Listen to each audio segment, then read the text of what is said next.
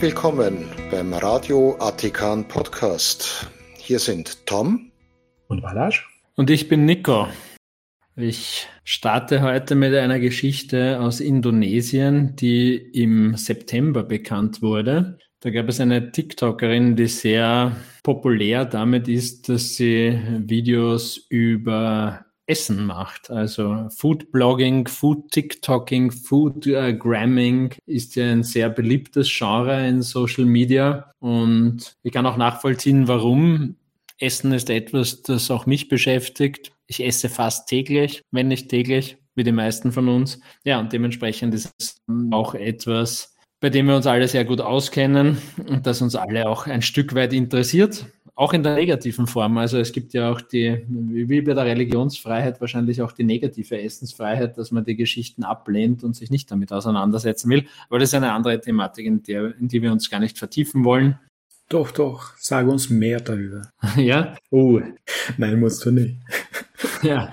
Da, da, da, da, da ändert meine Kompetenz auch und ich, ich will da auch politisch und kulinarisch korrekt bleiben und keinen Blödsinn reden über Essgewohnheiten und Essnichtgewohnheiten. Naja, jedenfalls, wir wissen ja, dass es in vielen Religionen magische Speisevorschriften gibt. Also in der islamischen, nennen wir es mal Kultur auch und in der jüdischen Religion sind gewisse Speisen verboten. Die sind dann nicht koscher oder nicht halal. Dann gibt es wiederum Kulturkreise. Dort wird alles gegessen. Ja, das ist jedenfalls im islamischen Raum nicht der Fall. Und diese Dame, die über Social Media eben einen großen Bekanntheitsgrad aufgebaut hat, mit einem Namen, den ich mich bemühe auszusprechen, Lina, das schaffe ich noch, aber Lutfiavati ist ihr Nachname, hat beschlossen, ein Stück Schweinefleisch zu probieren und hat Bismillah kommentiert, was so viel bedeutet wie im Namen Gottes. Und damit hat sie sozusagen in zweierlei Hinsicht Grenzen übertreten. Auf der einen Seite, dass sie Schweinefleisch überhaupt isst, einfach nur probiert hat. Und auf der anderen Seite, dass sie das mit Gott in Verbindung gebracht hat. Und das ist dann natürlich Blasphemie. Das ist aber interessant, weil ja durchaus Religionen oder Abspaltungen von Abspaltungen von Religionen gibt, die ein Gebet vor dem Essen vorschreiben. Und ich könnte mir auch vorstellen, dass das im Islam auch so existiert, zumindest in einigen Gruppen. Absolut, aber wenn ich dieses Gebet spreche, dann muss ich natürlich auch die Speisevorschriften der jeweiligen Religion einhalten und das hat die Frau natürlich nicht gemacht. Mhm. Sonst wäre sie nicht zu zwei Jahren Haft verurteilt worden, wenn ich das richtig im Kopf habe. Und außerdem, darüber hinaus hat sie noch eine Strafe von circa 15.000 Euro bekommen, die sie zahlen muss. Und wenn sie diese Summe nicht begleichen kann, verlängert sich ihre Strafe noch einmal um drei Monate. Also so lustig das Ganze klingt und so vernachlässigbar das Vergehen war. Ich meine, es handelt sich überhaupt gar nicht um ein Vergehen, sondern nur in einer Gedankenwelt, die uns schwerfällt nachzuvollziehen, ist das schon eine ziemlich, eine ziemlich harsche Konsequenz, die sie da ausgefasst hat.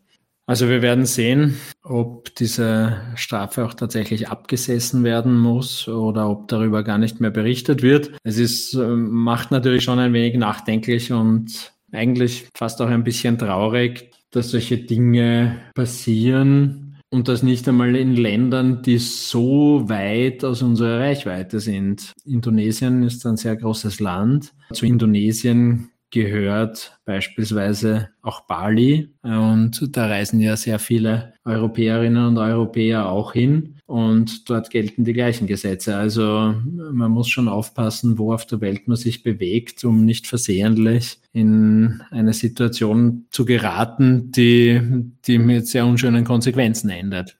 Ja, diese Magie von Speisevorschriften ist etwas, dem können wir uns auch mal ausführlicher nähern. Gerade beim Essen ist natürlich das, was man isst und wie es auf den Körper wirkt, glaube ich, primär die relevanteste Entscheidung, mit, mit der man sehr viel Gutes oder Übles anrichten kann, aber dass darüber hinaus den Lebensmitteln auch noch Eigenschaften zugeschrieben werden, die sich wissenschaftlich nicht nachweisen lassen, das ist schon ein starkes Stück. Mhm. Was mich an der Geschichte genauer interessiert hätte, aber leider zumindest aus den deutsch- und englischsprachigen Medien nicht erfahren konnte, ist, was genau hier das Problem war. Ist es in Indonesien generell verboten, Schweinefleisch zu essen oder nur zu besitzen? Oder wo hat sie das herbekommen? Oder dürfen dort Leute, die nicht islamischen Glaubens sind, existieren und dürfen die dort Schweinefleisch essen? War vielleicht dieser Blasphemie-Aspekt nur durch diese Verbindung mit dem Bismillah? Ja, das war's. Ein paar Informationen mehr zu der Geschichte habe ich schon auch noch. Sie, sie war eben in dem vorher erwähnten Teil des Landes, der sich Bali nennt, äh, der eine überwiegend hinduistische Bevölkerung hat. Und aus diesem Grund gibt es dort auch Schweinefleisch zu essen.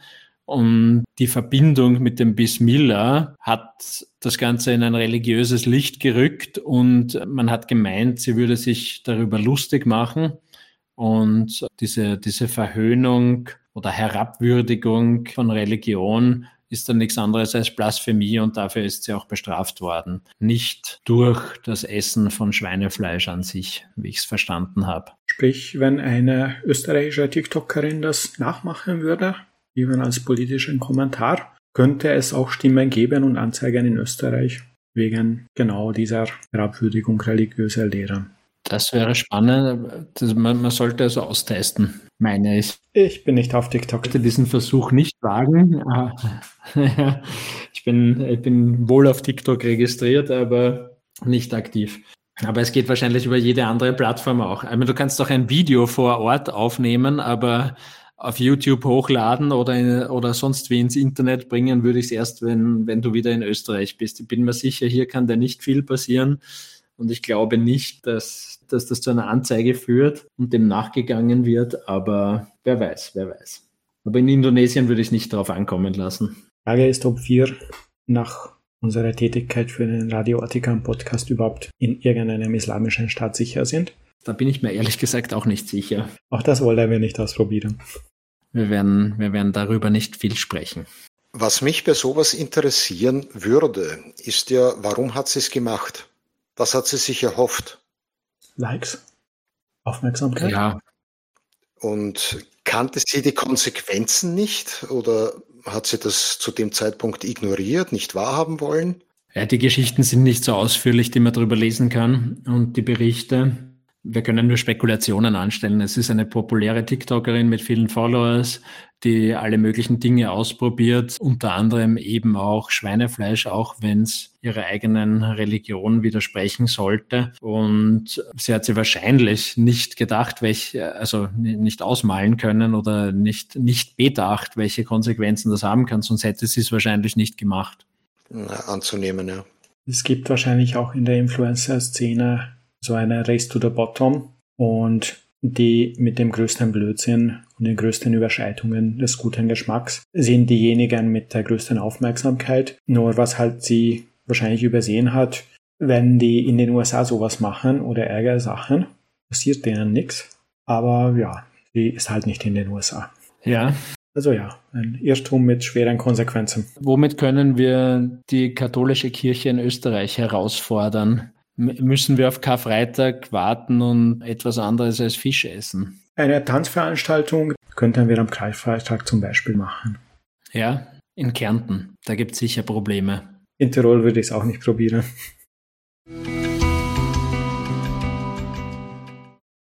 Zurück zum Islam. In Wien läuft aktuell ein Prozess im Bereich Arbeitsrecht. Da klagt eine Frau, über die wir sogar schon berichtet haben in Folge 8, Sie hat nämlich die IGGÖ, die Islamische Glaubensgemeinschaft Österreichs, wegen Diskriminierung und Verdienstentgang geklagt. Sie war ja Religionslehrerin und sei von der IGGÖ zum Tragen eines Kopftuchs gedrängt worden.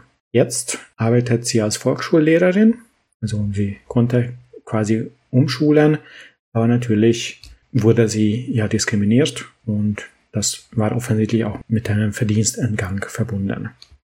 Jetzt ist es natürlich so, dass sie auf der Position ist, niemand hat ihr gesagt und der Islam enthält keine Vorschrift, dass Religionslehrerinnen, islamische Religionslehrerinnen im Unterricht ein Kopftuch tragen müssten, geschweige denn privat. Und die EGGÖ ist aber der Meinung, dass sie das eben müssen und offensichtlich hinter den Kulissen drückt sie das halt auch aus, beziehungsweise übt Druck aus auf diese Lehrerinnen. Jetzt gibt es natürlich viele verschiedene Fragen in diesem Bereich, ob das eine offizielle Lehre des Islam ist, Kopftuch zu tragen. Nein, die äh, Suren dazu sind relativ missverständlich und nicht eindeutig und in sehr vielen islamischen Ländern wird kein Kopftuch getragen, aber zugegeben, in vielen anderen wird Kopftuch getragen. Es ist zum Beispiel auch so, dass die Studentinnen islamischen Religionsunterrichts tendenziell auch kein Kopftuch tragen oder nur äh, ein Teil von ihnen. Das heißt, im Studium, wo sie ja eigentlich zu Expertinnen für den Islam ausgebildet werden, hören sie eigentlich nicht, dass das eine Vorschrift wäre. Außerdem, sie werden ja auch dafür ausgebildet, den Islam zu erklären und zu interpretieren. Der ehemalige Präsident dieser islamischen Glaubensgemeinschaft sagte bei dem Prozess aber tatsächlich aus, dass er meint, dass die IGGÜ das eben vorschreibt. Allerdings ist halt auch allen klar, die IGGÜ will das so nicht unbedingt kommunizieren. Damit würde sie nämlich potenzielle zukünftige Lehrerinnen vom Studium abschrecken. Die wollen ja kein Kopftuch tragen, die fühlen sich als moderne, gleichberechtigte Frauen, die eben nicht sich diesem Zwang oder Nicht-Zwang unterwerfen wollen. Also das ist auch eine ziemliche Gratwanderung für die EGÖ. Und ein weiterer Aspekt aus unserer säkularen Sicht ist dann auch, wer ist eigentlich genau Arbeitgeber einer Religionslehrerin? Bezahlt wird sie ja vom Staat oder von den Gemeinden in den Schulen. Das ist ja alles öffentlich finanziert, der konfessionelle Religionsunterricht. Aber verglichen mit anderen Fächern ist für den konfessionellen Religionsunterricht immer eine zusätzliche Freigabe der Religionsgesellschaft notwendig. Also kann die katholische Kirche sagen, diese Person darf jetzt nicht mehr römisch-katholischen Unterricht erteilen und die IGGÜ, die übrigens viele Strömungen des Islam vertritt, kann sagen, diese Frau, dieser Mann darf keinen islamischen Religionsunterricht mehr erteilen und damit jemandem eigentlich ein Berufsverbot erteilen.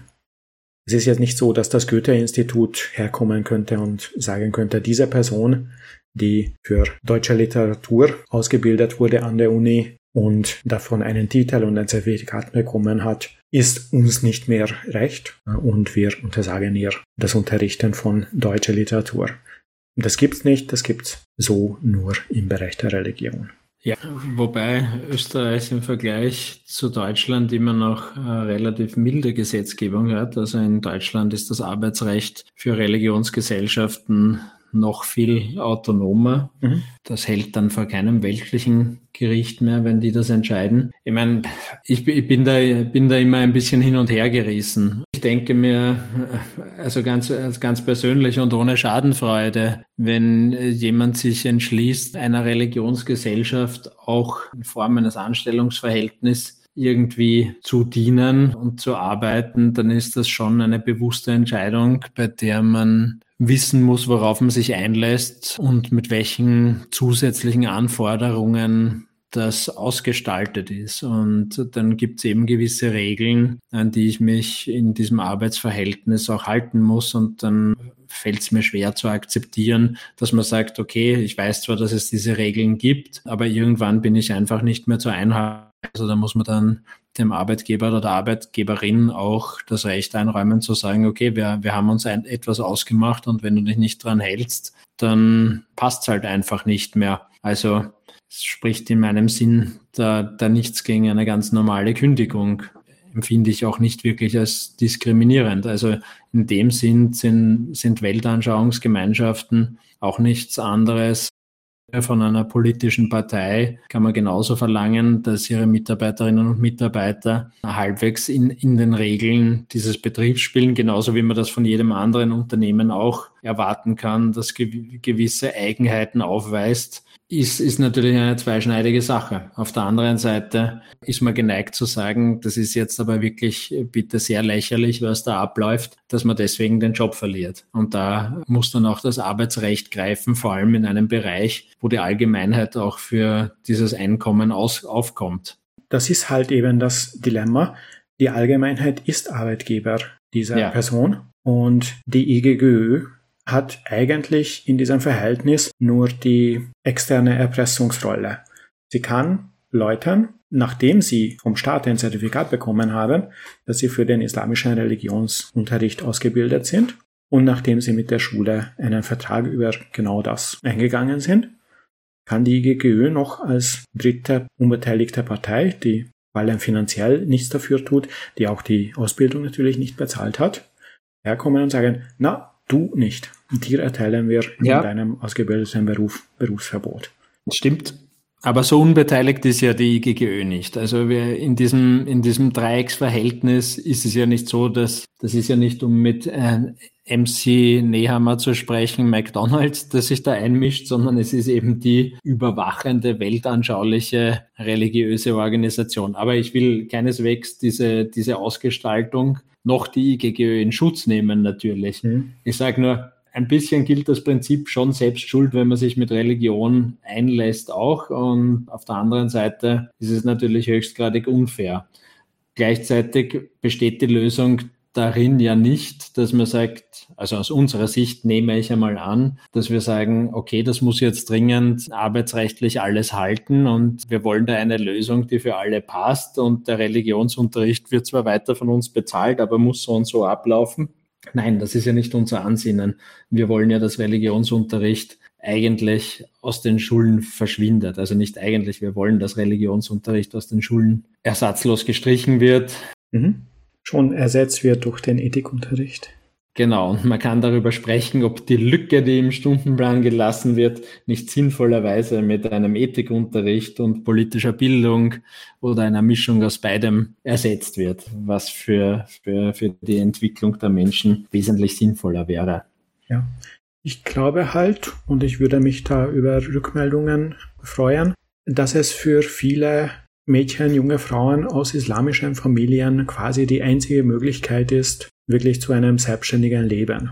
Dass sie sagen, ja, ich werde eh dem Islam dienen, ich werde islamische Religionslehrerin und deswegen möchte ich auf die Uni. Dass sie sonst eigentlich gar nicht die Möglichkeit hätten, etwas zu studieren. Und das ist das, was ihnen ihre strenge Familie noch irgendwie erlaubt, ermöglicht. Und ja, ich bin weiterhin der Meinung, ja, solange es den Religionsunterricht gibt, kriegen wir nicht so schnell abgeschafft soll der Staat meinetwegen zusammen mit den Konfessionen dafür einen Lehrplan erarbeiten und die Studienrichtung entsprechend einrichten. Zahlen tun wir es ja als Steuerzahlende. Und dann soll das Zertifikat dieser Uni genauso wie bei MathematikerInnen dazu befähigen, das zu unterrichten. Punkt. Ich sehe das auch so pragmatisch. Also solange wir uns damit herumschlagen müssen, soll es wenigstens nach den Spielregeln ablaufen oder möglichst nach den Spielregeln ablaufen, die, die, die sonst demokratisch und arbeitsrechtlich auch gelten. Keine Frage. Das ist die pragmatische Sichtweise. Die prinzipielle ist die weg mit dem Religionsunterricht. Mhm. Und wir müssen die jungen Frauen anders aus diesen strengen Familienverhältnissen befreien beziehungsweise ermächtigen, dort auszubrechen. Das wäre natürlich auch cool. Also ich sehe das Ganze eher pragmatisch. Normalerweise schließt man Verträge ab. Arbeitgeber, Arbeitnehmer, beide haben Pflichten, beide haben Rechten, das wird schriftlich festgehalten, man unterschreibt das und dann kommt es darauf an, steht da drinnen, sie muss Kopftuch tragen. Also gibt es quasi eine Bekleidungsvorschrift. Wenn das nicht drin steht, finde ich, haben die kein Recht, ihr das vorzuschreiben. Sie können es ihr nahelegen. Aber wenn das nicht drinnen steht, würde ich sagen, dann muss sie auch keins tragen. Wenn aber drin steht, dass sie Kopftuch zu tragen hat, dann hat sie das unterschrieben, hat sich damit einverstanden erklärt und hat dann meiner Meinung nach jetzt nicht das Recht zu sagen, na, ich will das aber nicht. Ja, aber genauso ein Vertrag wurde eben nicht unterschrieben, weil die IGGÖ an dem ganzen Prozess wirklich nur als externe Erpressungsinstanz beteiligt ist, die halt einmalig die Erlaubnis für die Erteilung des Religionsunterrichts gibt und dann dieser jederzeit entziehen kann. Naja, gibt es dann nicht eine nächsthöhere Instanz? Also normalerweise, wenn es keine Hausordnung gibt, dann gibt es normalerweise eine Gemeindeordnung, eine Stadtordnung, Bundesland, landesweit, was weiß ich, keine Ahnung. Die nächsthöhere Instanz. Genau, ja. Über der IGGÖ wäre Gott, aber den gibt's nicht. Sieht das der Staat auch so? Offensichtlich. Unserer nicht zum Glück. Ja.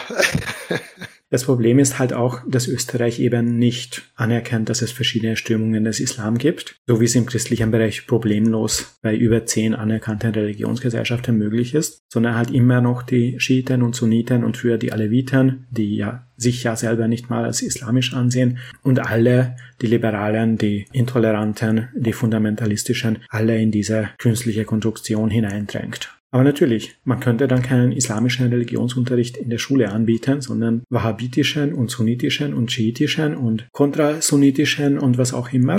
Beim Christentum funktioniert es noch halbwegs. Ja, zum Glück, zum Glück fallen alle diese aufgesplitteten Konfessionen und, und Glaubensrichtungen dann unter die Mindestschwelle, die notwendig ist, um solche Religionsunterrichte durchzuführen. Mhm. Das ist ja auch das, das Schöne und Praktische, wenn jetzt die Zahl Katholiken in Österreich weiter abnimmt, dass dann diese Grenzen auch irgendwann einmal unterschritten werden. Mhm. Ja, nur wenn der Staat so konsequent ist, das so vorzuschreiben und wirklich so in die eigentliche Religionsausübung der Vielfalt des Islams einzugreifen, dass sie quasi alle zusammen vertreten werden von einer Organisation, dann sollte der Staat halt auch sagen, okay, wir haben diesen islamischen Religionsunterricht geregelt, da sind Inhalte drinnen und wir als Staat überwachen die Einhaltung dieser Inhalte, weil ja die IGGÖ ja auch nur so eine künstliche Konstruktion ist. Das ist nicht die geistliche, geistige, religiöse Vertretung der tatsächlich in Österreich ausgeübten islamischen Religion.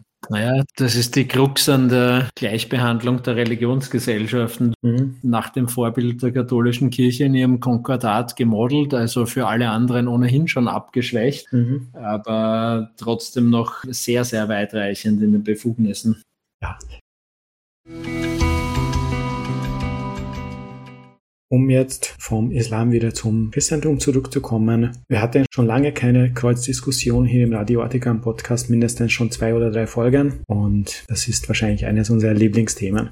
Das Neue ist, Mittlerweile löst nicht mal mehr die Gesellschaft die Kreuzdiskussion aus, sondern innerhalb der Kirche oder innerhalb der Theologie wird quasi schon eine präventive Kreuzdiskussion aufgemacht. Der Theologe Jan-Heiner Tück, den wir hier auch schon erwähnt haben, war bei einer Veranstaltung und dort warnt er angesichts der wachsenden Diskussion um Kreuze in der Öffentlichkeit davor, dieses christliche Symbol zu instrumentalisieren.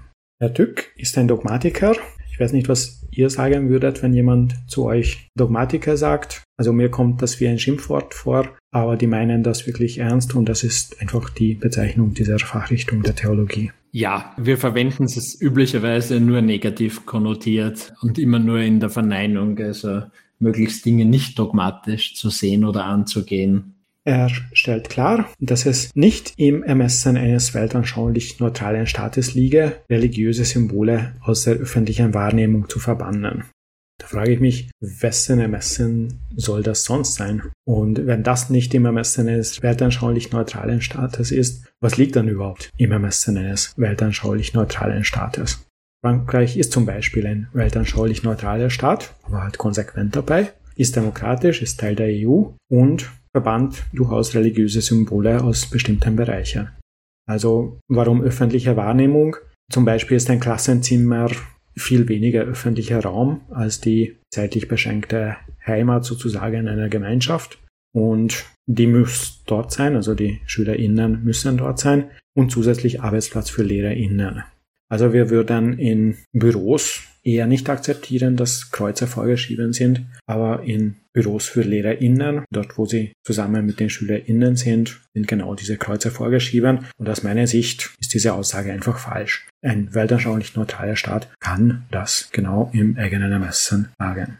Aber das ist sowieso wieder so eine Strohmann-Strohperson-Diskussion. Es geht ja gar nicht um die Verbannung. Es würde ja schon reichen, wenn der Staat in seinen eigenen Einrichtungen, also Schulen, Gerichten, Ministerien und so weiter, sich einfach weltanschaulich neutral verhält. Wenn der Staat nicht anderen untersagt, Kreuze in die Öffentlichkeit zu bringen, sondern es einfach nicht selbst aktiv aufhängt oder vorschreibt. Aber offensichtlich setzen Dogmatiker Verbannen gleich mit nicht mehr vorschreiben, weil dann könnte sie die säkulare Mehrheit halt abnehmen.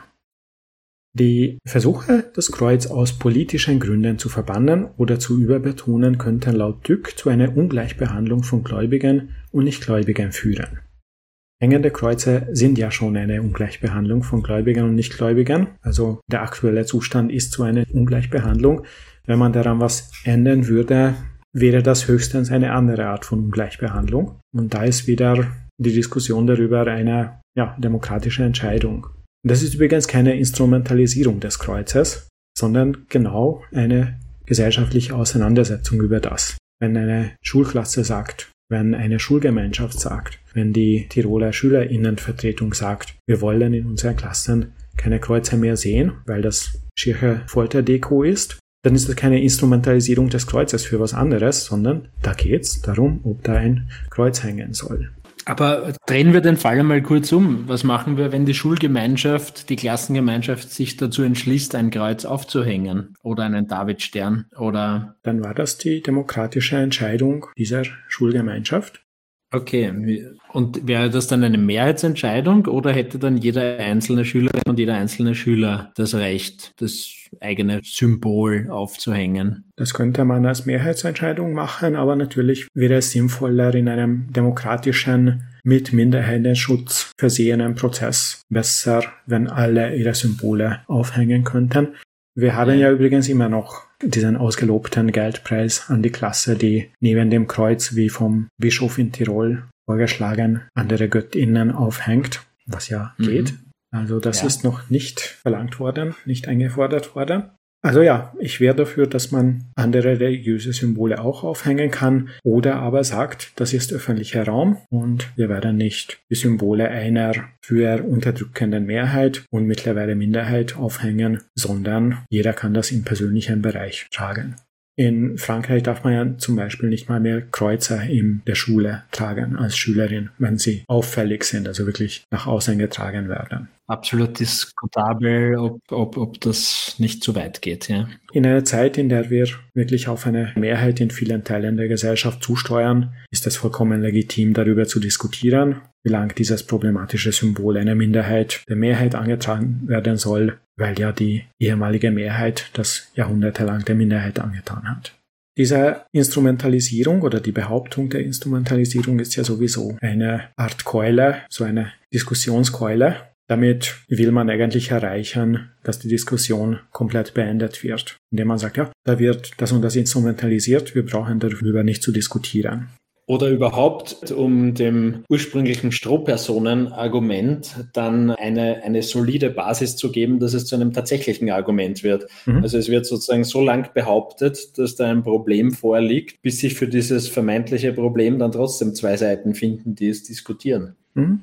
Wir haben durchaus Instrumentalisierung in der öffentlichen Diskussion. Zum Beispiel wollen viele Staaten ihre BürgerInnen gerne überwachen, also ihre E-Mails lesen und ihre Chatnachrichten. Und dafür schieben sie halt vor, die Kinder schützen zu müssen. Das ist eine Instrumentalisierung der Kinder da sagen übrigens Kinderschutzorganisationen, dass es nachher schlechter wäre, also dass es nicht wirklicher Kinderschutz ist. Aber in der EU wird diese Diskussion auf höchstem Level geführt und wir müssen tatsächlich vor dieser Chatkontrolle Angst haben, weil eben die Kinder für diese Diskussion instrumentalisiert wurden, also nicht gesagt wurde, wir täten euch bitte gerne überwachen, sondern wir müssen ja. die Kinder schützen.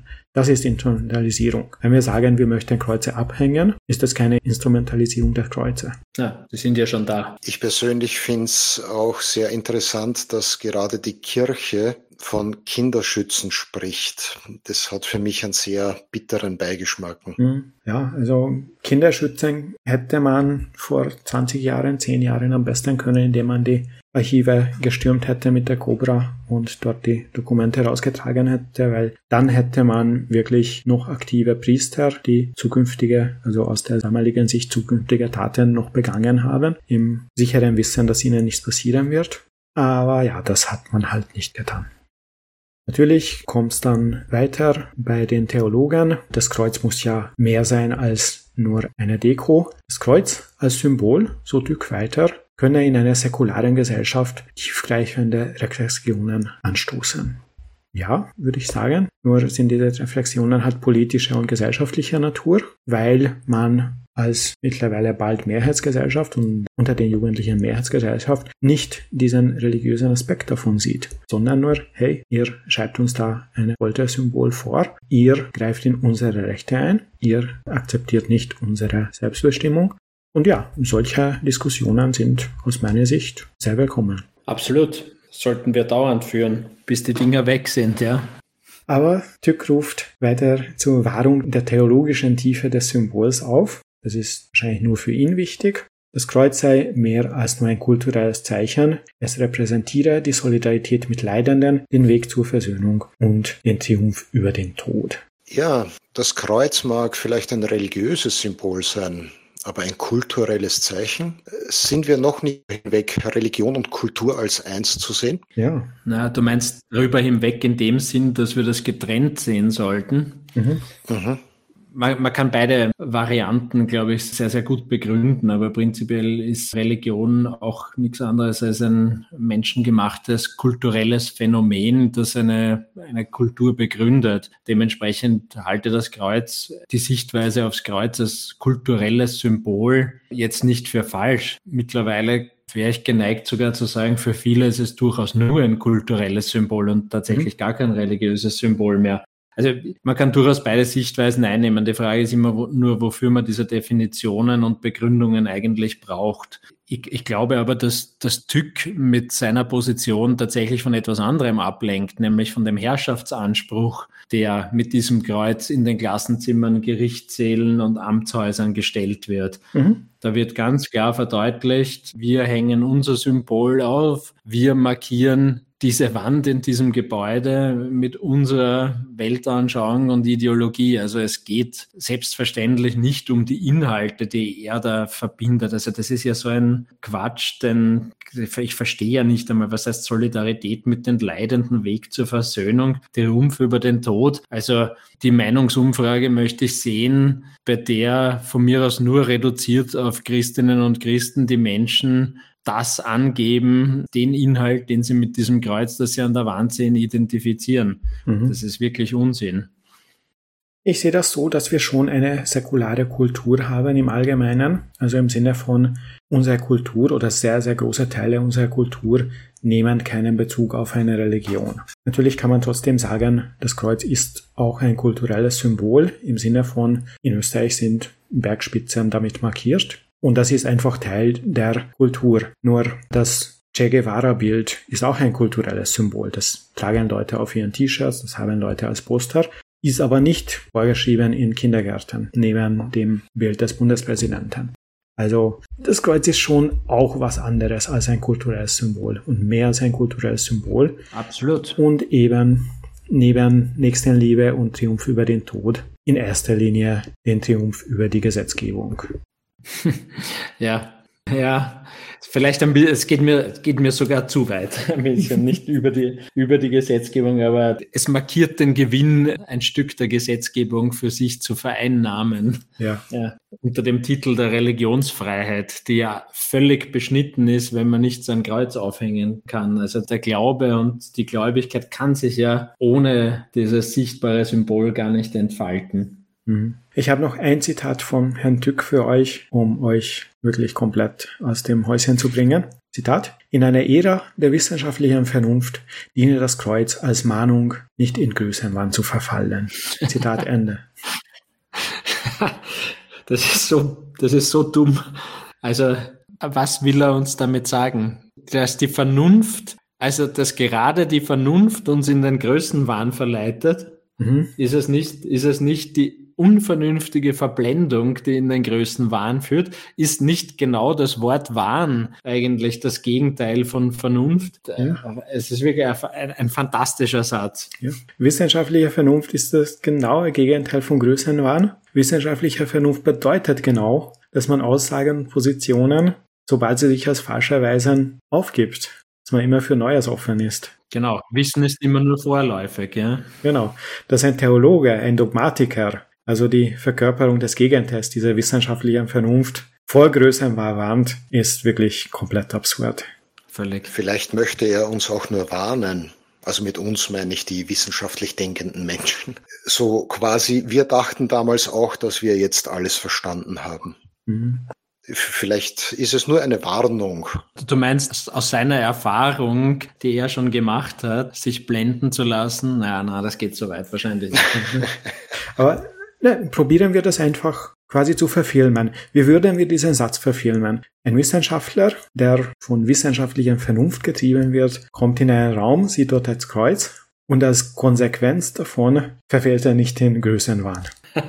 ja, der Wissenschaftler entwickelt einen Impfstoff und sagt, mit diesem Impfstoff kann ich die ganze Welt heilen. Er wirkt ja tatsächlich. Und dann sieht er das Kreuz und denkt sich, na, na besser nicht. nicht ja. Das ist jetzt zu groß gedacht. Hm. Lassen wir es lieber. Ich tue die Spritze wieder weg. Ich nehme Weihwasser. Also ich glaube, jemand, der meint, die Wahrheit für sich gepachtet zu haben, wenn der anderen erklärt, wie sie eine säkulare Diskussion um religiöse Symbole führen sollen, ich glaube, das ist wirklich derjenige mit dem größeren Wahn. Folge denen, die die Wahrheit suchen und misstraue jenen, die behaupten, sie gefunden zu haben.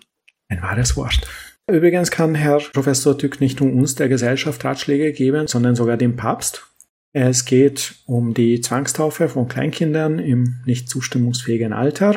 Natürlich nicht generell ums Konzept, das ist ja ein katholisches Dogma, das ist für Herrn Tück weiterhin richtig sondern um die Nottaufe in Todesgefahr gegen den Willen der Eltern.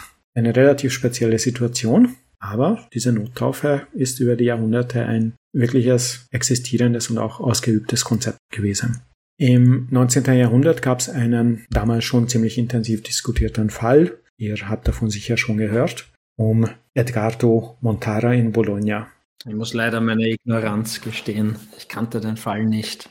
Mortara war der Sohn jüdischer Eltern, die halt den Fehler gemacht haben, ein katholisches Kindermädchen zu beschäftigen. Und als das Kind krank war, nahm das Kindermädchen geheim eine Nottaufe vor. Nottaufen können ja alle Gläubigen, Katholiken und Katholikinnen vornehmen. Und damit war Edgardo Mortara quasi katholisch, zumindest im Sinne der katholischen Kirche. Und als er sechs Jahre alt war, wurde er von der päpstlichen Polizei entführt und in ein katholisches Waisenhaus gegeben, obwohl er gar nicht Weiser war. Und der damalige Papst hat dieses Vorgehen aktiv verteidigt und dann ist halt der arme Edgardo Mortara so weit katholisch indoktriniert worden, dass er Priester wurde und tatsächlich dann als Priester starb, paar Jahrzehnte später. Und das ist wirklich ein Fall, der die Rechte von Kirchen in der Gesellschaft und Religionsgemeinschaften über andere Religionsgemeinschaften im 19. Jahrhundert schon wirklich öffentlich thematisiert hat. Also das war wirklich ein großes Thema. Es soll angeblich einen Film darüber geben in nächster Zeit. Jedenfalls gibt es jetzt einen Appell vom Oberrabbiner in Rom und von italienischen Intellektuellen, diese Doktrin der Nottaufe gegen den Willen der Eltern abzuschaffen. Also es geht immer noch nicht um die eigene Entscheidung der Kinder, aber zumindest will man den Eltern schon die Entscheidung über ihre eigenen Kinder geben. Also, also Probleme bekämpfen, die man sich selbst schafft, das ist wirklich herrlich. Ja. Das ist so verrückt.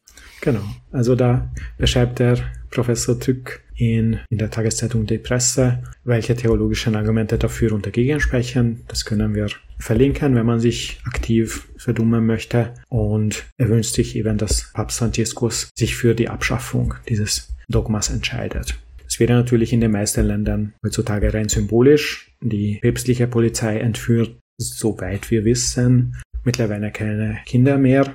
Und es wäre natürlich sehr interessant, ob eine solche Nottaufe ohne Wissen oder gegen den Willen der Eltern in Österreich zum Beispiel zu einer Kirchenbeitragsvorschreibung führen würde. Das wäre spannend, ja.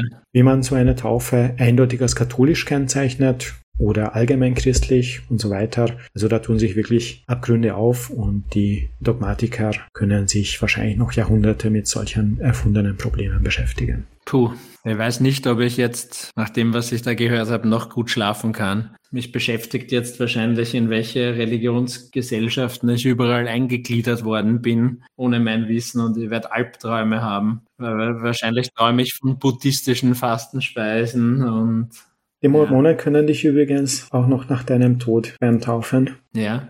Wer weiß.